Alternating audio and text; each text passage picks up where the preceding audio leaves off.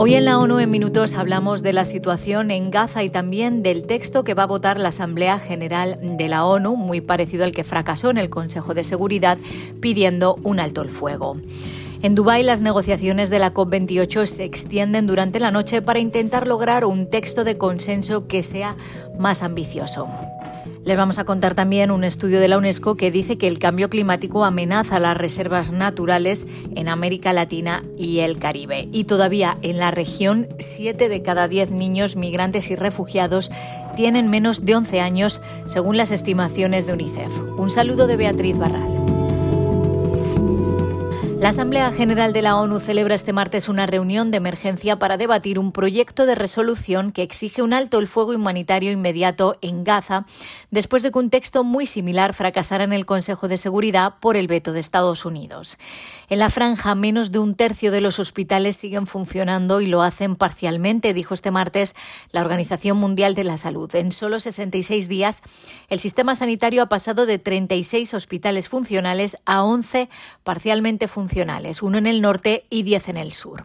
El doctor Richard Pipercon formó parte de una misión de evacuación de pacientes de la OMS y la Media Luna Roja al hospital de Al-Hali, el único en el norte.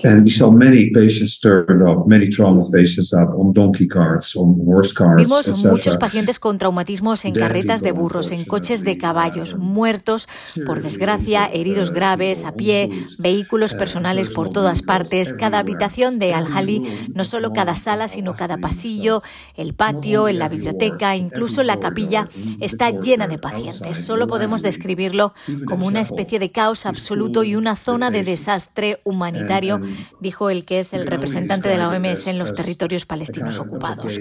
La organización ha denunciado que durante esa evacuación el convoy fue tiroteado y soldados israelíes les detuvieron en controles en dos ocasiones y obligaron a bajar a los sanitarios y a algunos pacientes para interrogarlos durante horas. Un paciente murió durante la espera.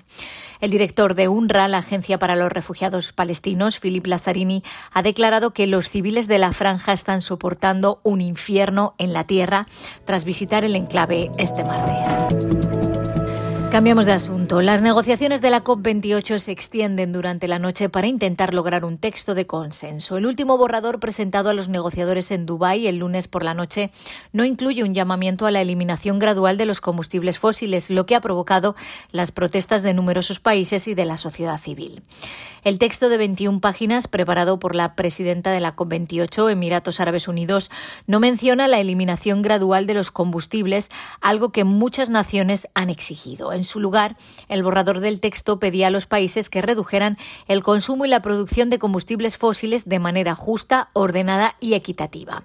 Estados Unidos, los países de la Unión Europea y un grupo de pequeños estados insulares en desarrollo se unieron a un coro de grupos de la sociedad civil que denunciaron que el borrador no va lo suficientemente lejos para frenar el calentamiento global.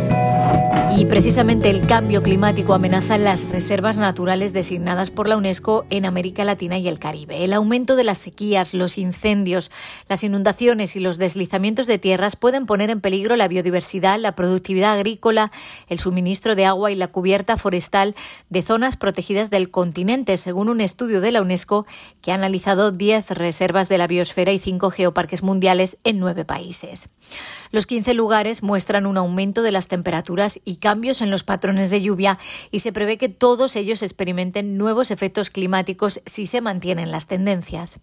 El estudio también señala que actualmente se subestiman las amenazas. En casi todas las categorías, el número de lugares registrados como de riesgo medio o alto supera las previsiones realizadas por los gestores de los sitios. Y todavía en la región, 7 de cada 10 niños migrantes y refugiados tienen menos de 11 años, según estimaciones de UNICEF. El fenómeno de la migración infantil por la región es uno de los más complejos del mundo. Este año en América Latina y el Caribe se ha alcanzado una cifra récord de niños y niñas en las principales rutas migratorias, en su mayoría menores de 11 años. Este grupo de migrantes corre especial riesgo de sufrir malnutrición, enfermedades infecciosas, separación familiar y diferentes formas de abuso, advierte UNICEF.